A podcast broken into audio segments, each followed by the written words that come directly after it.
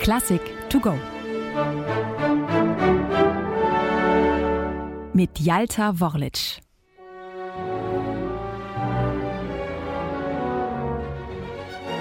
Wenn Sie wissen wollen, wen ich für den wichtigsten lebenden Komponisten halte, so sage ich Ihnen ohne zu zögern Elgar. Weder Russland noch Skandinavien noch mein Vaterland noch irgendeine andere Nation kann so jemanden hervorbringen wie ihn.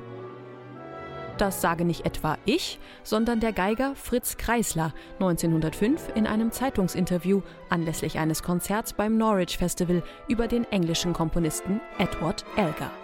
Und Kreisler fügt noch hinzu: Ich stelle ihn auf die gleiche Stufe mit meinen Idolen Beethoven und Brahms. Ich wünschte, Elgar würde etwas für die Violine komponieren. Er könnte es und es würde sicher einschlagen.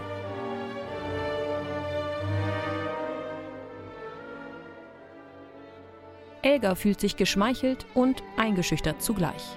Zwar beginnt er sofort mit ersten Skizzen, die er aber schnell wieder verwirft. Auf einer Stufe mit Beethoven und Brahms, was für eine Messlatte, wenn nicht sogar Bürde.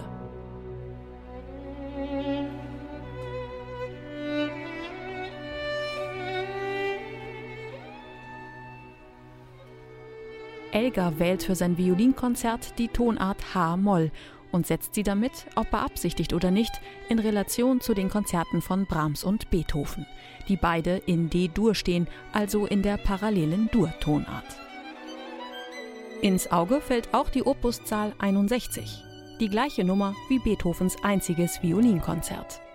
Abgesehen von diesen Parallelen und vielleicht der Entscheidung für eine opulente Orchestereinleitung verbindet die Werke tonsprachlich aber wenig.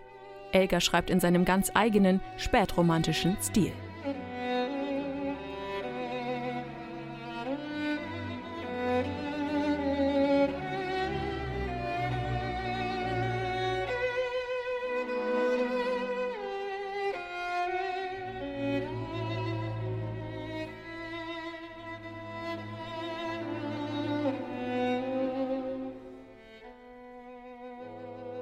Ein Geheimnis rankt sich auch um das Seitenthema des ersten Satzes.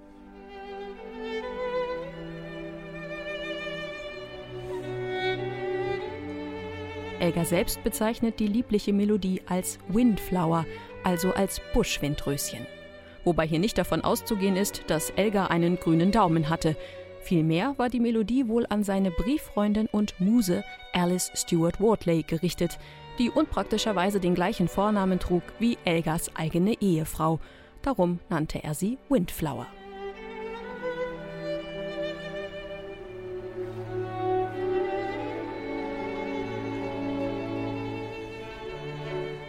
Über fünf Jahre schreibt Elgar an dem Violinkonzert.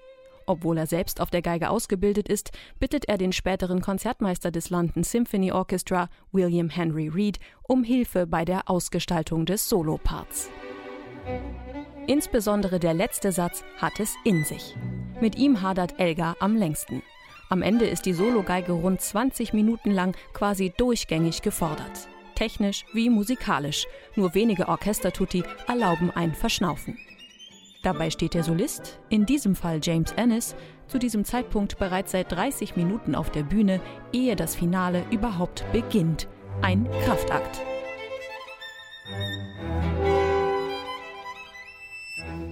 Diese enorme Dimension des Violinkonzerts von insgesamt 50 Spielminuten mögen ein Grund sein, warum es auf dem Podium nicht allzu häufig anzutreffen ist. Dabei ist das Konzert bei seiner Uraufführung am 10. November 1910 unter der Leitung des Komponisten mit Fritz Kreisler als Solist ein großer Erfolg. Kreisler wird zum Widmungsträger des Werkes. Allerdings fügt Elgar noch eine zweite, geheime Widmung hinzu. Es ist eine Zeile aus Alain René Lesages Gilles Blas, in der es zu Deutsch heißt: Hierin verborgen liegt die Seele von Allerdings folgt hier kein Name, sondern Elgar notiert lediglich fünf Punkte, was das Publikum und Musikwissenschaftler zu wilden Spekulationen angeregt hat. Denen ich mich an dieser Stelle nicht anschließen möchte, immerhin könnte neben Alice auch Elgar selbst gemeint sein. Fest steht, dass es sich bei Elgars Violinkonzert um ein ernstzunehmendes großes Werk dieser Gattung handelt und eines der wenigen aus einer englischen Feder.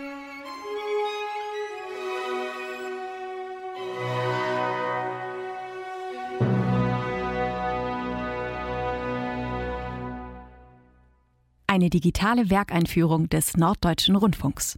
Weitere Folgen finden Sie unter ndr.de-classic to go.